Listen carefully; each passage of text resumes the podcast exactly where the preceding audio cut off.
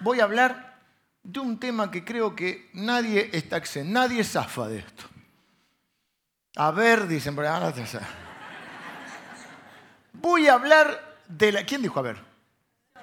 Voy a hablar de nombre y colegio, decime tu nombre. Esther, como la Esther del libro. Sí, la, bueno, Esther, decime si no conoces gente, no me digas quién, no codes a nadie, no me digas mi marido, mi no, no digas nada. Decime si no conoces a alguien que te vive criticando. Obvio, como dice mi hija, obvio.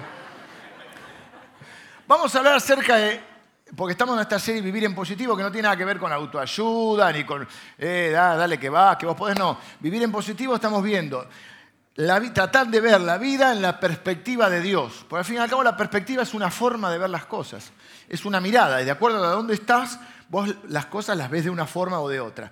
La fe nos ayuda a ver la, vida, el futuro, las cosas que nos pasan, eh, nos ayuda a ver toda la, realidad, digamos, desde, los, desde la perspectiva de Dios.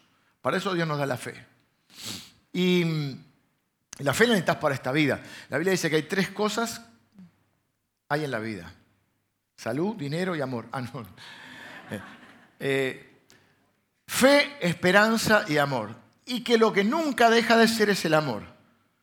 Pero la realidad es que la fe y la esperanza la necesitas en este mundo.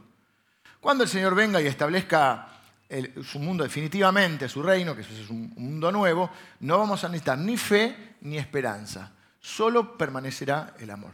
La fe y la esperanza estás acá, para vivir en un mundo hostil, complicado y difícil, y donde hay mucha negatividad. Entonces con esta serie lo que estamos viendo es ver algunas cualidades bíblicas, hemos hablado de la gratitud, del entusiasmo que significa estar en Dios, en Teos, hemos hablado de razones para ver la vida con optimismo, ah, eh, Seba habló de la esperanza, Adrián habló del, buen pastor, de ver la vida en positivo porque tenemos un buen pastor.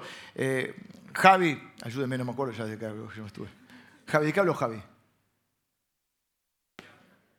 No, entusiasmo fui yo. Javi, hablar de nuestras palabras, dice que el poder de, la, vida y la muerte está en nuestra boca. Hoy, vamos a hablar un poquito también de las palabras con Esther, por esto de las críticas, que están, está preocupada por esto. Y eh, Emilio nos habló de la búsqueda de la felicidad. Yo quiero hablar hoy de cómo lidiar con algo que si no te va a hacer, te baja todo y te, se te pones negativo. Es la crítica. Hay personas que son muy críticas en nuestra vida. Y nos toca lidiar porque a veces no decís, bueno, que va a desaparecer. Podés orar, decir, Señor, ilumínala o elimínala. Pero a veces te toca lidiar. A ver, esto es, como se dice normalmente, más viejo que el mundo, desde el principio que existe este tema de la crítica. Eh, en la Biblia que hay muchas personas, muchas personas fueron criticadas. Te tiro algunos ejemplos. Así que este es un problema, lo tomamos con humor para llevarla, pero a veces es cansador, agotador, y hay relaciones que se destruyen cuando una de las dos partes tiene siempre algo malo que decir, siempre una crítica, siempre señalando lo malo. Es muy doloroso, pero es desde el principio de los tiempos. En el Antiguo Testamento hay muchas eh, personas importantes. Una de las personas más importantes del Antiguo Testamento es Moisés, líder del pueblo de Israel. ¿Te casaste con alguien y a tu familia no le gusta? No me lo digas, no codés, no, vos mirás así delante, firme. ¿Eh? Viste que la mamá cree que su hijo es ah, perfecto y se lo viene a llevar. No, tu hijo no es un príncipe azul. Está tirando más a rana que a príncipe azul. Y te critican por quién te casaste. Y después te van a decir, yo te avisé, yo te dije, todo eso, ¿no? Eh, el que se pierde este muchacho no sabe lo que gana, decía la abuela. A Moisés lo criticaron eso. Resulta que Moisés se casó con una mujer que era de otra nación. Era Cusita, así se llamaba. Y entonces los hermanos, los hermanos de Moisés igual eran criticones de por sí, de por sí. Aarón y Miriam, y lo criticaron porque se casó con una que no era de... Eh, como doña Florinda, no te juntes con esta chusma. Después, Nuevo Testamento, el apóstol Pablo. El apóstol Pablo es un hombre que escribió medio Nuevo Testamento, predicó el Evangelio por todos lados. el hombre quizá más relevante en modo de ver del Nuevo Testamento, uno de los, por ponerlos, pero nadie puede discutir el valor de... Parece que era muy bueno escribiendo, no tan bueno predicando.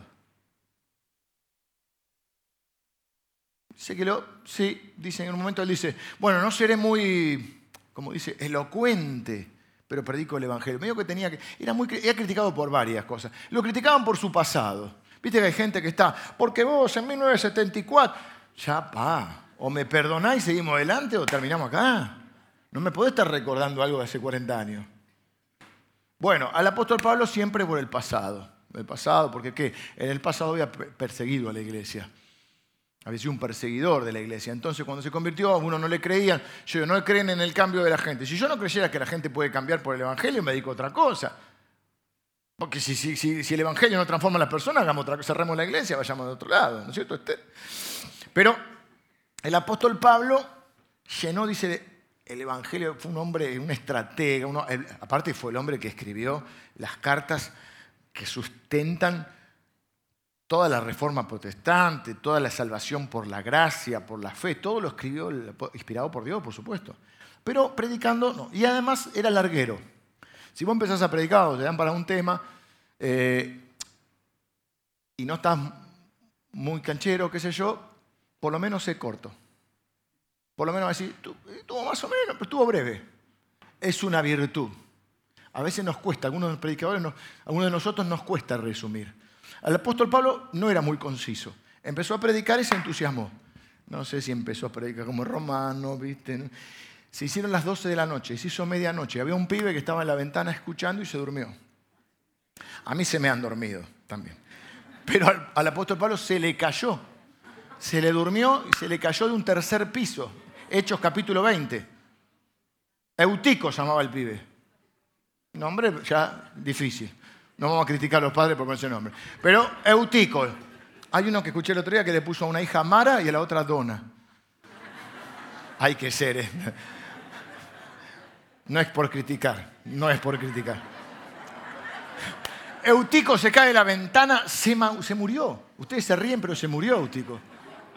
Tranquilo. El apóstol Pablo fue, bajó tres pisos, dice. Lo abrazó, oró ahí, pum, resucitó Eutico. Si estás ahí, no te duermas. No te hace, no te hace. Si vos tenés fe y estás tranquilo, si vos el pastor después me ora, yo te digo, no te duermas. No sea cosa que te. A mí se me han dormido, por ahora creo que no se me murió ninguno. Este, así que imagínate lo, cómo le predicaba, ¿no? y, eh, ¿qué te iba a decir? Y, bueno, a mí me pasó una vez, va, una vez, unas cuantas veces. A veces algunos se me duermen. Pero cuando empecé a predicar muy, muy, muy jovencito íbamos a los hogares, ¿viste? Y me tocaba un hogar que éramos cuatro, no más. No más. Y, se me dormía el dueño de casa. Y yo decía, estoy predicando, despertate. Cuatro éramos. Hay que tener una autoestima fuerte para seguir predicando. Imagínate, preparo el, el tema se me dormía en la cara. Tipo, un amigo acá está todavía con nosotros en la iglesia. No lo quiero mirar ahora, pero no sé si está. Estoy mirando si está. Pero no voy a develar nombres. Em, Jesús, vos decís Jesús, perfecto. Jesús, bueno, ¿quién va a decir? Hasta Jesús lo criticaron. Hay gente que no tiene paz. Dice la Biblia que fue sin pecado Jesús, o sea, perfecto. Lo criticaban. Lo criticaban.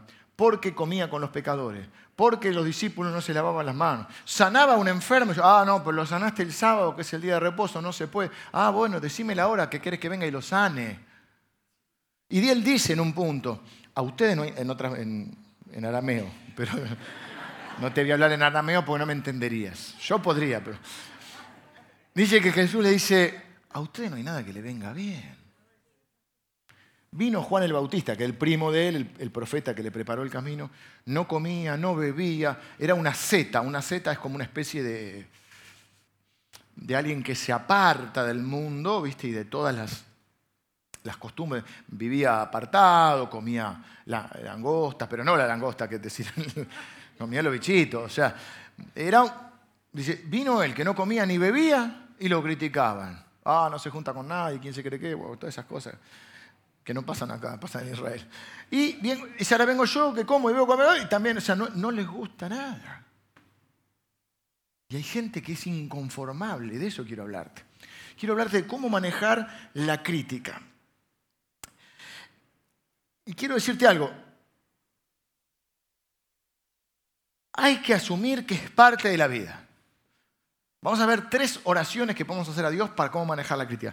Pero la oración no puede ser, Señor, sacame la crítica porque es difícil. Es más, te digo, cuanto más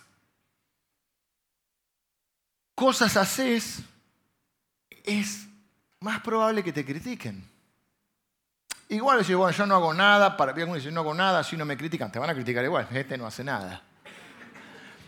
Pero cuanto más haces, es más probable que te. Jesús vive 33 años en la tierra, 30 años vive casi como un anónimo, digamos, una persona no, muy, no, no, no famosa. No había redes sociales, no había nada, era un carpintero un pueblito pequeño, lo conocían por los 30 años, dice la Biblia que empieza él, lo que se conoce como el ministerio público, empieza a predicar el Evangelio, a anunciar que había venido, y dice así, su fama se extendió por todo Galilea. A partir de ahí es donde empieza a ser criticado. Porque cuando vos haces algo que es más público, estás más sujeto a evaluación. Yo, por ejemplo, asumí que es uno de los costos que, tengo un modo de desprecio de los costos a pagar, eh, el hecho de predicar el Evangelio. Hoy salimos de acá, todos nos vamos a comer, y dice, mira, por ejemplo, yo siempre subo, me fijo que tenga el cierre levantado.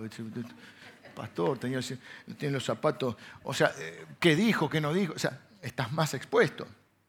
Mirá los hijos del, pastor, lo que hace. hay un costo que hay que pagar. Y a medida que vos haces más cosas, más expuesto estás a la crítica y obviamente a, la evaluación. Pueden ser tus amigos, compañeros de trabajo, de escuela, eh, porque no haces lo mismo que hacen ellos. Muchas veces hay una presión del grupo. Entonces, por ejemplo, los cristianos, decirle cristiano a una persona era una crítica.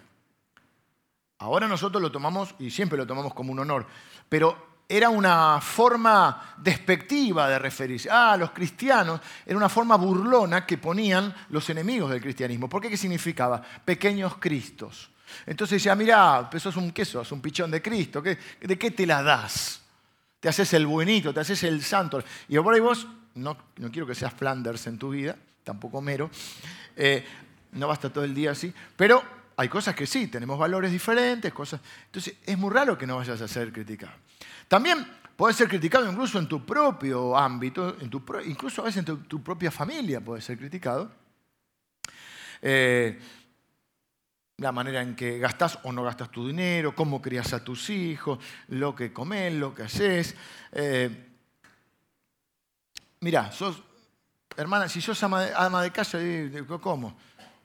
No trabajás, no haces nada con tu vida. Después estás criando a tus hijos, haces un montón de cosas, sos criticada. Si trabajás, volcada la profesión, no ama a los hijos o sea, no tenés forma de ganar. Y así tenemos que eh, asumir que, es parte de la vida. Hay matrimonios que están muy complicados por la crítica. A veces es en broma, ¿viste? No, no nos reímos de vos, nos reímos con vos. Sí, pero siempre a costa mía. ¿no? Entonces muy común, no sé si muy común, pero pasa en grupos de amigos o en la familia, que de golpe cuando viene alguien externo al grupo empezamos a hacer bromas sobre los defectos de alguno, ¿viste? Empieza a sacar lo que se dice los trapitos al sol. En broma, pero en broma, pero... Pues a ver si nos reímos alguna de vos.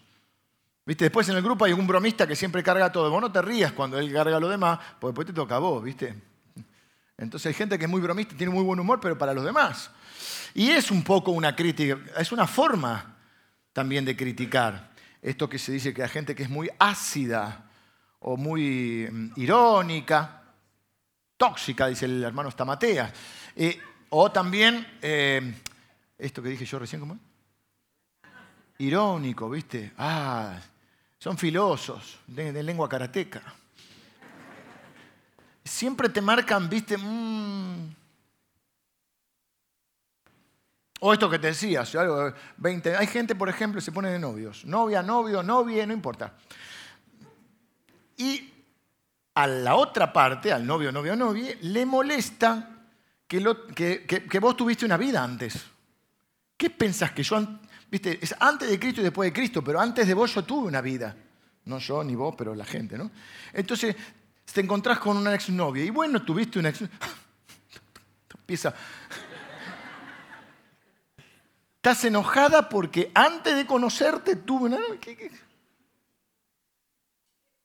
¿Cuál es, de, qué, ¿De qué se me acusa? Todos tenemos un pasado aparte, que no vamos a revelar en esta iglesia, porque acá no estamos tan interesados en el pasado, sino en el futuro que Dios tiene para nosotros, ¿no? Así que pasa página, dicen los españoles, pasa página. Y le pones cara fea a la exnovia. Ah, que no tengo una, otra novia ahora, pero si tuve una novia antes, ¿qué querés? ¿Que no había vida? ¿Qué piensas? ¿Que nació como de un repollo? Y los cristianos también pueden ser los peores críticos a veces. ¿eh? Nos, criticamos entre nosotros, criticamos la otra iglesia, eso de competencia. Ah, esa iglesia vas. No, porque a mí me dijeron que esa iglesia, vos fuiste. No, me dijeron, eh, te dijeron. Andá y conocé vos. No hablemos sin saber, diría. No me acuerdo quién, pero hay uno que. Los panelistas, que viste, el, laburo de panelista es hablar de lo que no sabes. Entonces, hablemos sin saber, acá lo mismo. No, porque en esa iglesia. Una vez dijeron la iglesia, la iglesia de esta iglesia, me quedo acá grabado, lo tengo acá. Decí que ya me lo bueno que ya me olvidé quién. Pero le dijeron, no, esa iglesia es light. Y yo estaba enseñando los diez mandamientos. ¿Qué quiere que enseñe? Escúchame, Darío, estoy enseñando los diez mandamientos. ¿Qué quiere que, ¿Qué quiere que le tire con la Biblia por la cabeza? Pues no te pone corbata, no, entras al reino de los cielos. Cristianos, ah, ¿qué edad tenés vos? La edad no se pregunta, hay cosas que no se preguntan. ¿Cuánto ganas? No se pregunta. Maleducado, ¿qué te importa cuánto gana la otra persona? Eh, compraste, ¿Cuánto lo pagaste? No se pregunta esas cosas. Porque eh, automáticamente me lo pagaste y ah, compraste caro.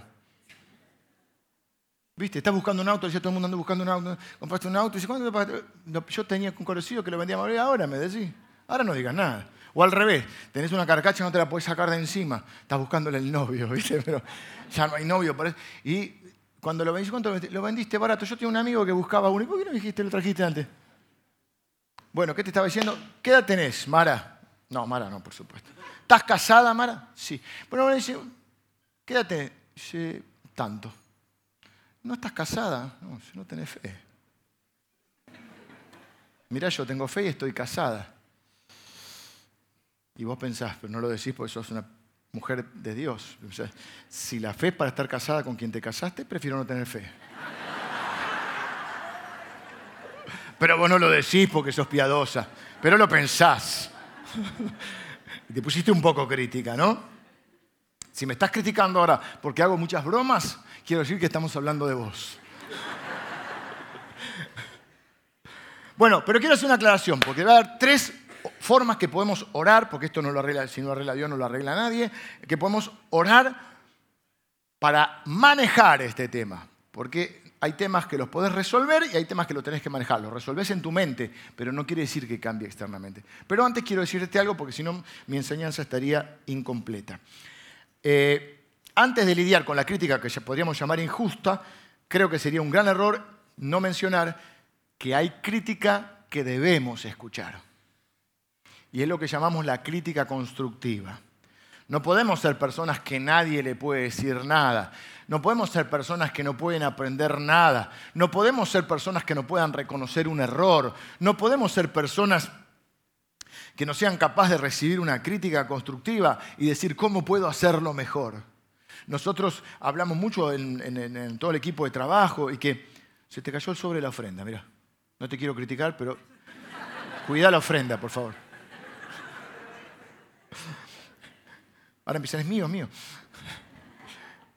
En el equipo de trabajo hablamos mucho de esto. La excelencia no es un resultado, es una búsqueda permanente. El apóstol Pablo siempre decía, yo no pretendo haberlo alcanzado. Entonces, siempre la pregunta que hacemos, ¿cómo podemos hacerlo mejor? Y no nos, no nos resentimos porque alguien haga una sugerencia, digo, esto es, evaluamos, no es ah, fue una bendición, ya está, no hay que evaluar.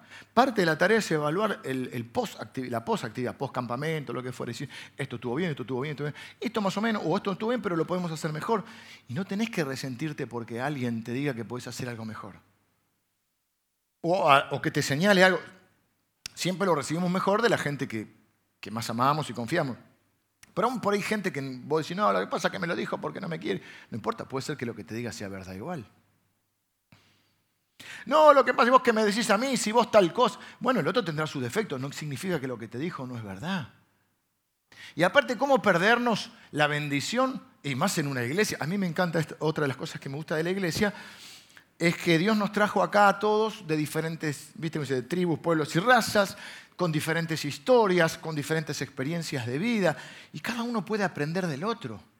Y acá encontrás, no sé, querés estudiar, yo le digo a los chicos, querés estudiar una carrera en la universidad y vas a encontrar a alguien que ya estudió, que está estudiando o que ya está trabajando de eso y podés, no le, no le quiero que seas mi mentor 20 horas por semana, no, pero le decís, mira, te invito a tomar un café o te invito a comer algo y te llevas 10 preguntas. La gente exitosa le gusta compartir.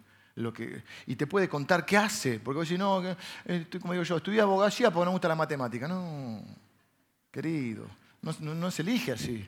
¿Qué hace un ingeniero en alimento 10 horas por día? ¿Qué hace un contador? ¿Qué hace, no sé, la profesión que sea? Y, y tenés eso. Y lo mismo en la vida. Por eso tenemos discipuladores o hermanos mayores. Y yo empiezo el camino de Dios. ¿Cómo manejo este tema? ¿Cómo manejo? hablar con alguien que está más avanzado en el camino? A mí me gusta tener amigos más grandes. consulto con pastores mayores que yo. A veces puede ser mayor en edad, a veces puede ser, yo soy muy joven, así los pastores son más grandes que yo. Eh, o puede ser mayor en experiencia. Dice, ¿qué voy a aprender de este pibe? Pará. ¿Querés poner una empresa? Capaz, pará, porque este pibe tiene 25 años y tiene una empresa no sé, que factura tanto. ¿Cómo, no ¿Cómo vamos a perder? ¿Cómo vas a perder que alguien que te quiere te diga, che, te estás equivocando? ¿Cómo te vas a enojar porque no vas a aprender nunca? Mira lo que dice Proverbios 15, 31 y 32. Si sale en pantalla igual lo busco, lo tengo acá. Proverbios 15, 31 y 32.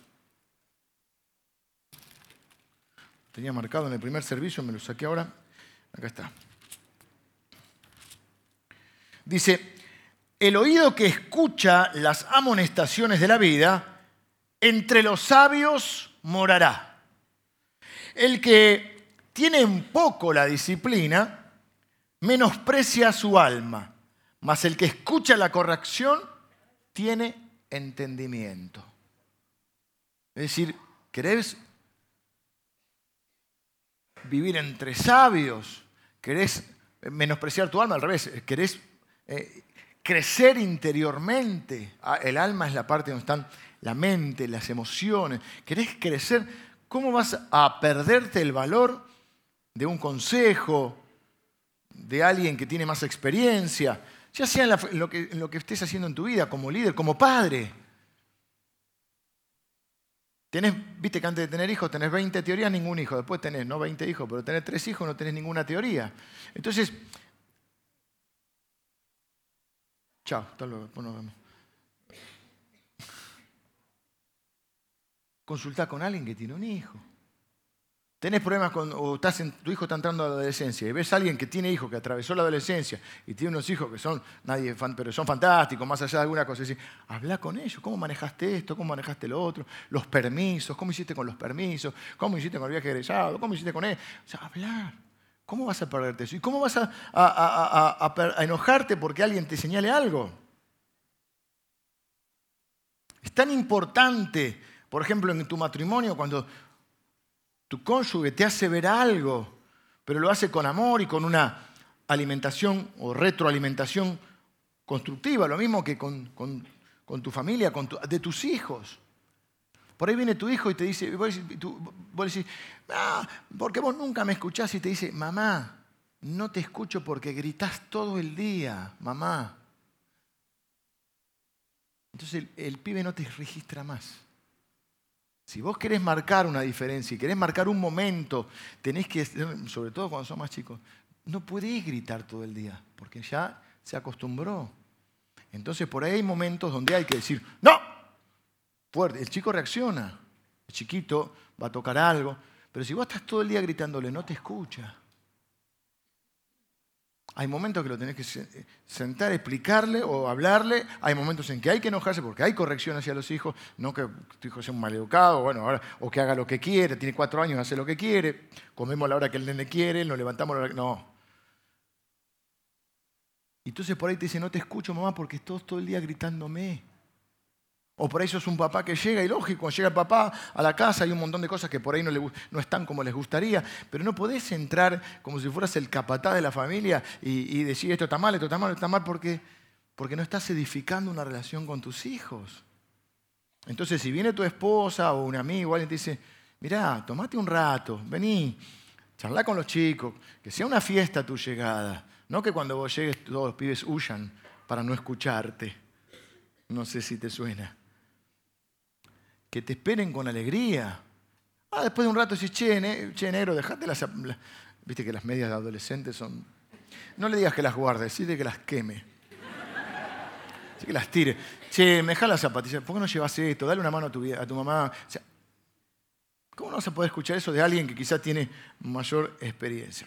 Bueno, las tres oraciones, pues se me está yendo la hora y todavía no empezamos. Primera oración. Alguien dijo, oh, tranquilo, tranquilo. Dios, ayúdame a saber cuándo responder a las críticas. Noten que no dije reaccionar, dije responder. Porque normalmente lo que hacemos es que reaccionamos, nos enojamos, protestamos, nos, dicen algo y lo tomamos como una acusación personal, entonces contestamos con otra, y vos qué me decís, y vos tal cosa, y entonces lo que queremos es ganar una discusión que no lleva a nada. Por eso la Biblia dice, la respuesta blanda quita la ira. Más, no sé cómo sigue, pero cuando... La palabra áspera, vieron que hay gente que es áspera. La palabra áspera, ¿qué hace? Te hace crecer el furor. Eso está en hebreo. Si fuera en, en español, diría, te hace calentar. ¿O no? Y viene alguien y te dice, vos qué me decís y ya entras en un... Por eso Jesús estaba, dice la Biblia, lleno de gracia y de verdad. No es que, ah, pero yo digo la verdad. Sí, pero por ahí lo decís desagradablemente, sin gracia.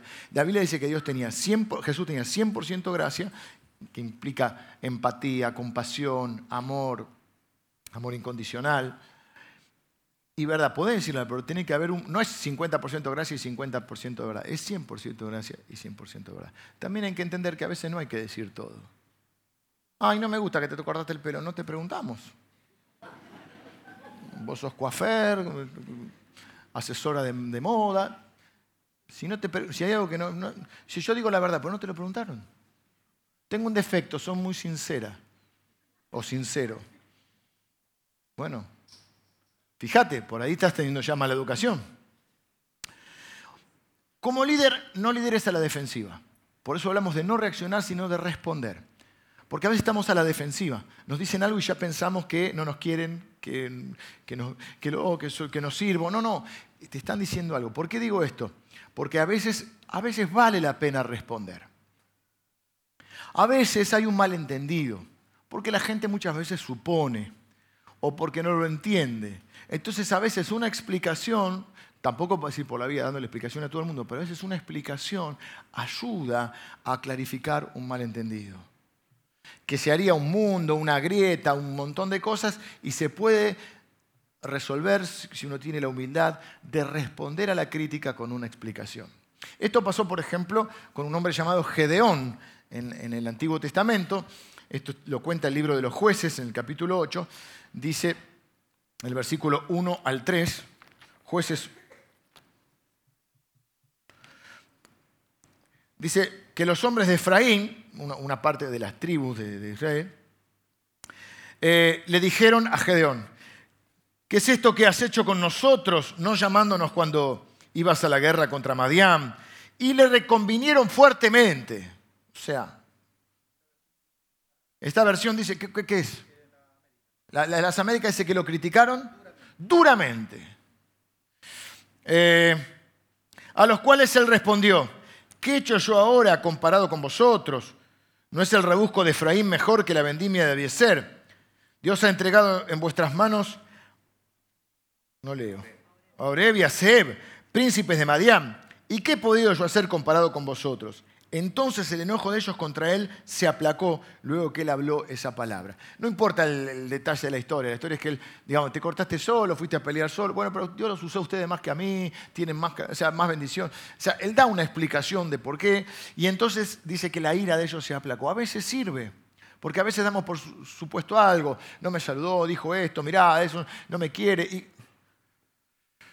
y, por ahí es simplemente que merece una aclaración. Por ejemplo, yo en la iglesia tuve que aprender muchas cosas. Este año cumplo 20 años de pastor en la iglesia. Miraba el otro día, estaba mirando. Amén, uno que está contento. Gracias. Eh, este, el otro día estábamos limpiando la máquina, mis hijos estaban con eso de, eh, viste, para que tengas más espacio en la máquina, limpiando eh, bajando fotos a otro disco, no sé, la nube, que no entiendo nada. sí entiendo, pero bueno, lo dejo que lo hagan ellos. Y veíamos fotos, es increíble cómo Dios nos ha bendecido. Veíamos la iglesia hace unos años, con mis hijos tienen 18 y 17, así que eran chicos, ahora no, 10 años, ponele, cómo era este lugar, mucho más pequeño. Hicimos una fiesta del Día del Niño y hay 10, 15 nenitos acá. Y ahí hicimos el año pasado un festival del Día del Niño que hicimos tres funciones. Entonces, bueno, Dios nos bendijo. ¿Qué iba con esto? Cuando empecé en la iglesia, una de las cosas que vos podés caer en el error de querer conformar a todo el mundo. Uno va aprendiendo. Y yo una vez, un versículo revelador, eh, veo que el apóstol Pablo dice, pero ¿qué quiero? ¿Agradar a Dios o agradar a los hombres? Bueno, dice, si quisiera agradar a, los hombres no sería siervo de Dios. Tuviera mi hija diría, obvio. Y para mí fue revelador, porque uno al principio lo quiere conformar. Viste que dicen, Dios te ama y tiene un plan para tu vida. Pero la gente también tiene un plan para tu vida. Todos tienen un plan para tu vida. Y mucha gente tiene un plan para la iglesia. ¿Y vos cómo haces para conformar? No, que quiero el culto más largo, que lo quiero más corto, que más serio, que menos serio, que más música, menos música, y así mil cosas. Y todo el mundo tiene, y vos crees que, todo el mundo esté contento, que nadie se pues si no haces lo que yo digo, me voy. Y en un momento decís, ¿cómo hago para agradar a todo el mundo? Entonces tomas la decisión, si la única que me queda, no ser un desagradable, repito, no que no escuches una crítica constructiva, no que te nutras, de la, pero en un momento de decir, bueno, tengo una audiencia principal. Tengo una gran audiencia, pero tengo una audiencia principal, de uno voy a intentar agradar a Dios. Pero a veces hay muchas personas que pueden no entender alguna cosa hasta que se la explicamos. ¿Y por qué hacen esto? Bueno, lo hacemos por esto, esto. ¿Y por qué hacen? De hecho, hacemos cenas de integración para la gente que está llegando. Algunas personas no tienen experiencia de una iglesia esos no tienen tanto problema, pero por ahí muchos vienen de otra iglesia y ven que no, mi iglesia se hacía de una manera, ¿por qué no hacemos lo mismo? Ok, y damos una y al explicar, muchas veces la crítica se disipa. Ahora, esto es lo que hizo Jesús, pero tiene que ser una respuesta espiritual. Buscar la dirección de Dios para responder, no reaccionar porque te enojas, porque a alguien no le gusta algo que vos haces. A veces explicar por qué hace ciertas cosas te ayuda. Así que la primera oración es Dios, ayúdame a saber cuándo y cómo responder, no reaccionar a las críticas. Segundo, Dios, ayúdame a descartar cierta crítica que podemos llamarla inválida o no válida. Repito, si 15 personas te dicen lo mismo, presta atención. Porque no puedes decir, ah, todos contramano, yo soy el dueño de la verdad. Si todo el mundo te marca algo, presta atención. No estamos hablando de eso. Estamos que a veces hay momentos que tenemos que asumir que la crítica es natural en lo que hagas en tu vida y que cuanto más cosas hagas, más, más estás expuesto por lo menos a, la evaluación. Y que no es lo mismo que 15 personas que te conocen, te dicen te estás equivocando, a que uno o dos que no te conocen, que no saben tu vida, que no saben por qué haces las cosas, te critiquen. O porque por ahí conoces una persona que hace 20 años no dice algo bueno. Es un crítico profesional. En Estados Unidos cuando hacen una película o una obra de teatro o un libro, le tienen terror al crítico. Hay gente que se dedica a ser crítico de cine, de esto, del otro. Una cosa es comentar, pero ellos le tienen terror, pánico, porque si la crítica es mala, ¡puh! no te la va a ver nadie la obra de teatro. ¿Mm? Y lo más gracioso es que la mayoría de los que son críticos quizás nunca escribieron una obra de teatro. o nunca actuaron en una obra de teatro. Es como nosotros que vamos a jugar al fútbol. ¿viste? Hay que tener un poco de autocrítica, yo quiero decirte algo. Si vos vas a jugar al fútbol y cuando te llega la pelota tus amigos dicen, tranquilo, no es que quieren que estés tranquilo, es que ellos están intranquilos. Así que ten un poco de autocrítica, pasala rápido. Trata de buscar a uno que tiene el mismo color y pasásela. Trata de no tropezarte y caer y dársela al que, al que tiene el mismo color de camisa. O sea, eso es una crítica constructiva, tranquilo. Otra que es más, más dura que tranquilo es pensar. Eso significa que podría estar pensando en otro deporte, quizá el golf. Pero cuando te gritan tranquilo, sentilo como una puñalada en el corazón. Eh, ¿Dónde estamos, Marcos? No te quiero criticar, pero quiero que estás atento. La crítica inválida. Mm, ¿Me falta algo más? Quiero ver si están atentos. Si dos personas que no te conocen, no puedes estar pendiente de todo lo que diga todo el mundo. Hay críticas que hay que descartar, que hay que tomarlo como algo natural que va a haber siempre, que es algo natural que pasa. Mirá lo que le pasó al propio Jesús. Primera Pedro, capítulo 2, versículo 23, nos dice cómo reaccionó Jesús. Dice, ¿quién? Hablando de Jesús, ¿quién cuando le maldecían no respondía con maldición? Cuando padecía no amenazaba. Ah, me decís esto, ahora voy a tomar represalia por esto sino encomendaba la causa al que juzga justamente. La Biblia dice que nosotros somos herederos de la bendición y que esa bendición, eh, digamos, una de las, dinámicas de Dios es que al bendecir somos más bendecidos. Es un, un ciclo virtuoso, diríamos. Te bendeciré es el pacto, te bendeciré y serás bendición.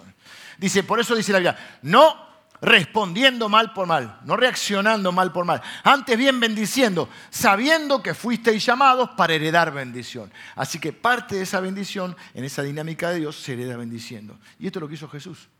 Entonces Dios ayúdame a descartar vida. No, no puedes estar pendiente. En tu balanza emocional no puede pesar más lo que dice la gente que lo que dice Dios. Repito, si todos te dicen algo, puede ser que estés equivocado. Pero no puedes estar, ¿y qué dijo? ¿Y qué me dijo? No puedes vivir así.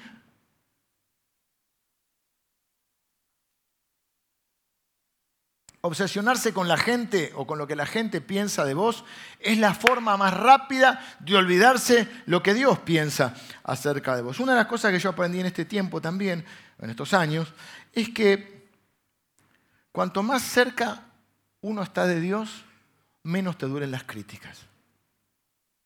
Esto es, piénsenlo así, te vas de vacaciones o haces un viaje. Normalmente, salvo que uno sea muy obsesivo, Viste que en las vacaciones lees menos los diarios, no escuchas, no sé si en la semana escuchas radio, yo en el auto nada más. Eh, te abstraes un poquito más de la, de, la cotidianeidad. Por ejemplo, y más si llegaste a ir al exterior o a un lugar lejano, no estás, viste, pendiente. Del dólar sí, porque bueno, vas a tener que pagar en dólar. Pero del resto, viste, qué pasó con los piqueteros, y esto, lo otro. No, no estás tan metido. La, te olvidas de la inseguridad por un rato. Cuanto más te alejas de esa realidad, bueno, con Dios pasa lo mismo. Cuanto más te acercas a Dios, estás menos pendiente de lo que otros dicen. Porque también, cuanto más te acercas a Dios, estás más consciente de su presencia y de, su, de, que estás en este mundo con un propósito, con una misión. Y no estás tan pendiente de, poder este, conformar a todo el mundo, sino decir, no, yo tengo que conformar a Dios. Y estás más, más consciente de tu valor para Dios. Porque muchas veces lo que nos duele es porque buscamos la valoración de la... No está mal, todo nos pasa. Queremos ser amados, queremos ser queridos, pero a veces estamos tan pendientes de eso que nos olvidamos de Dios.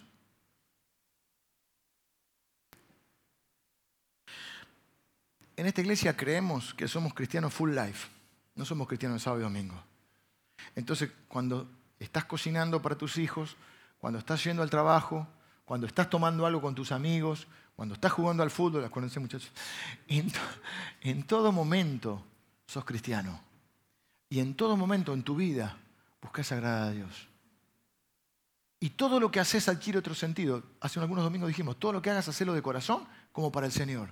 Entonces ya no va a estar pendiente, eh, no me lo agradecieron. No, no, porque vos lo hiciste primero para Dios. Y Dios lo ve. Aunque nadie lo vea, Dios lo ve. Entonces, cuando apoyas la cabeza en tu almada, decís, hoy glorifiqué a Dios con lo que hice. Te puedes equivocar, obvio te vas a equivocar. Pero Dios dice que mira la actitud de tu corazón.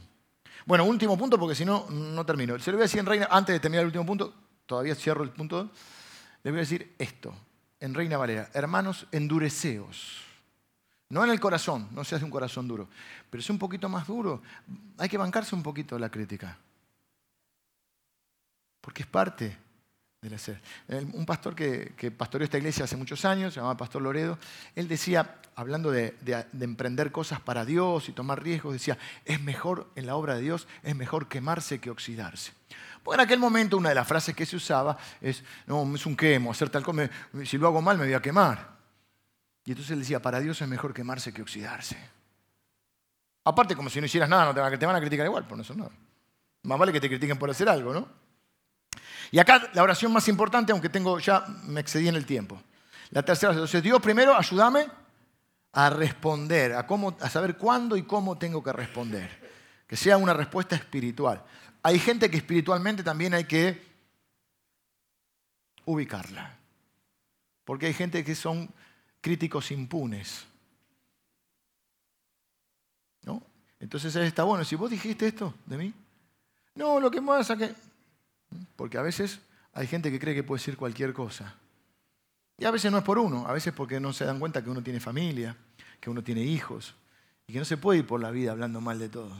Entonces a veces espiritualmente. A veces, número dos, ayúdame Señor, a saber cuándo hay que descartar, no vale la pena. A descartar. Lo tercero, lo más difícil, ahí te apareció en pantalla, Dios, ayúdame a superar mi propia naturaleza crítica. Algunos se la esperaban, otros no. Hablamos de los que critican, los que critican. ¿Eh? Y podemos ser como los discípulos. ¿Seré yo, Señor? O como a, David que le contaron una historia de alguien que había hecho algo injusto. Y yo, ese hombre hay que matarlo. Y dije, ese hombre eres tú. Chanfle. Todos podemos caer en ser una persona, en un momento u otro, una persona criticona. Proverbios 12, 18. No lo busco porque estoy apurado de estar en tiempo. Hay hombres cuyas palabras son como golpes de espada, mas la lengua de los sabios es medicina. Está diciendo que hay personas, que serían los necios, lo contrario de los sabios, que ¿qué hacen con sus palabras? ¿Qué hace una espada? Hiere, lastima, mata. Pero la lengua de los sabios, ¿qué hace? sana, cura. Yo quiero ser conocido por una persona que sana con sus palabras. Obviamente es el Señor que sana, pero nuestras palabras pueden ser esa medicina. Podemos ser usados por Dios. No ser una persona que lastime. No ser una persona que vive viendo lo negativo. Si vos querés ver lo negativo, lo vas a encontrar, porque se desarrolla un ojo profesional. Viste que en cada profesión cada uno tiene un ojo profesional y ya podés rápidamente sacar la ficha, detectar lo que tiene que ver con tu ámbito. ¿sí? Cada uno más, o menos con... En esto lo mismo, vos querés encontrar cosas malas hoy, hace 40 minutos que estoy hablando, y vos podés decir, no, dijo esto, dijo lo otro, mira acá, oh, el lugar, esto. Sí podés encontrar cosas que están mal. El problema es cuando solo podés ver eso. Y normalmente las personas criticonas las personas que son hipercríticas tienen un problema interior no resuelto están o heridas o se sienten menos o se sienten inferiores a los demás y lo que hacen es tratar, en vez de tratar de superarse y elevarse, tratar de bajar a los demás. Criticar a los demás para bajarlos, para sentirse a la misma altura. Por eso hay críticas que tenés que descartar decir, no, esta persona está herida, hace 20 años que no dice algo bueno. No me voy a traumar por lo que diga. Si 15 me dicen lo mismo es otra cosa. A esta persona quizá necesita una explicación, quizá merece una explicación, porque por ahí no es que no tiene mala intención, pero no está, eh, no tiene todo el contexto, necesita una explicación y con esta explicación seguramente va a ayudar. Hay que responder, a veces hay que descartar. Y lo tercero hay que ver que no sea uno esa persona hipercrítica. Porque la Biblia dice, por ejemplo, instruye, no destruye al niño en su camino. Si vos sos un papá hipercrítico, pensás que le haces un bien porque sos muy exigente o crees que sos muy exigente, no estamos hablando de exigencia, estamos hablando de que solo señalás lo malo. No estás instruyendo a tu hijo, lo estás destruyendo. En el fondo de su corazón está pensando que él no puede hacer nada bien. Un matrimonio no funciona cuando uno de los dos es hipercrítico, no estás construyendo un matrimonio, estás destruyendo una relación, lo estás derribando al otro, lo estás hiriendo, lo estás lastimando. Y no es la manera, mira, el mundo no cambia por tus críticas, el mundo cambia por tus acciones. Y lo que conmueve a las personas y los transforma son los actos de amor, no las palabras hirientes. No, pero yo digo la verdad, yo tengo razón. No lo sé, probablemente no tengas gracia. Y aparte, así como podés enfocarte en lo malo, puedes enfocarte en cosas buenas. Porque todos también tenemos cosas buenas. Vengan los músicos, que estoy terminando.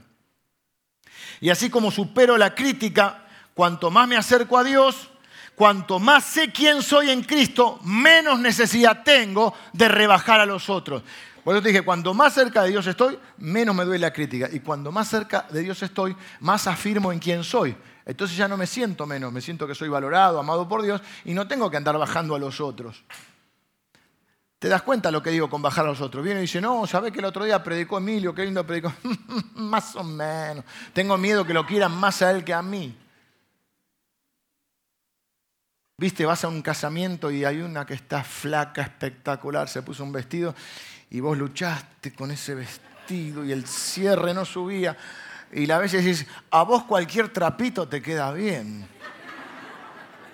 ¿Es bueno o malo eso?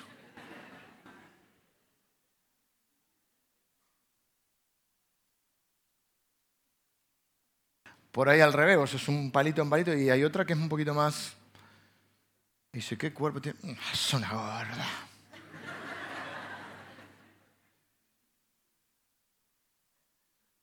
Alguien compra un auto nuevo y vos estás con tu cacharro ahí y le miras y dices, ese compraste, me dijeron que trae una falla en el...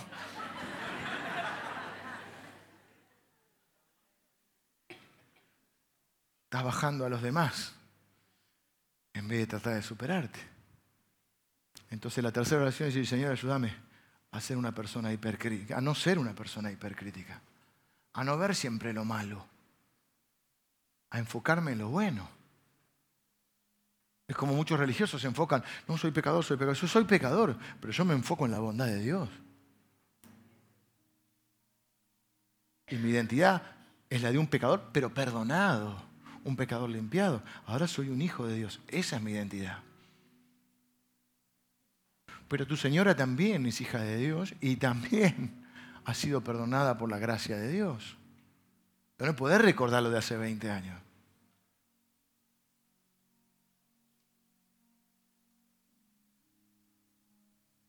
Vamos a orar hoy para pedirle a Dios que nosotros leemos la palabra y la palabra nos lee. Nosotros analizamos la palabra y la palabra nos analiza. Y acá nadie juzga a nadie. Cada uno se mira a sí mismo. Y decimos, Señor, mira mi corazón hoy. Ayúdame, Señor, a no, a no resentirme por la crítica, a ser receptivo con la crítica constructiva, porque quiero ser mejor. Quiero ser mejor papá, mejor esposo, mejor compañero en el trabajo, en la escuela. Ayúdame, Señor, a ser mejor, a poder recibir el buen consejo, el consejo útil. Ayúdame a ser alguien que pueda dar un consejo útil con gracia y con verdad. No a ser el juez de los demás, a dar un consejo útil. Señor, ayúdame a descartar la, la crítica que no vale la pena. A no, no estar tan pendiente de las opiniones de los demás y poner por encima de cualquier opinión tu opinión, Señor. A buscar tu voluntad, a elevarme por encima de los que me quieren tirar para abajo. Y Señor, ayúdame a examinarme y ver si no soy yo una persona crítica o hipercrítica. Y si es así, ayúdame a superar eso Sana mi corazón, Señor. Quizá tengo que resolver cosas. Quizás estoy, tengo inseguridad, tengo orgullo. Tengo miedo de que no me quieran. Y entonces ando criticando a los demás. Y en vez de acercar a la gente, la alejo de mí. Señor, yo entiendo que no va a cambiar mi matrimonio porque yo haga todas las críticas. Que no, mis hijos no, no es que van a ser edificados, los estoy derribando en vez de, edificarlos con mi actitud. Señor, yo quiero tener una lengua de sabio, no de necio. Que mis palabras sanen, no hieran.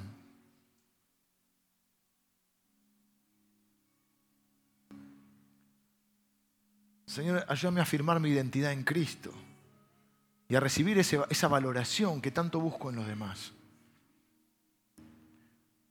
Señor, el mundo no cambia por mis críticas. El mundo cambia por mis acciones. Cuando mis acciones encarnan el sentir de Cristo. Cuando mis acciones muestran el amor de Cristo. Y yo quiero ser un agente de ese cambio, Señor. Bendigo a cada uno de mis hermanos. Te doy gracias porque ellos son receptivos a tu palabra y porque nos encontramos cada vez, cada vez para, para recibir tu palabra, porque en verdad queremos vivir una vida que traiga honor a ti, Señor. Así que yo bendigo a cada uno de mis hermanos y recibimos tu palabra y recibimos tu corrección, Señor, en el nombre de Jesús. Amén.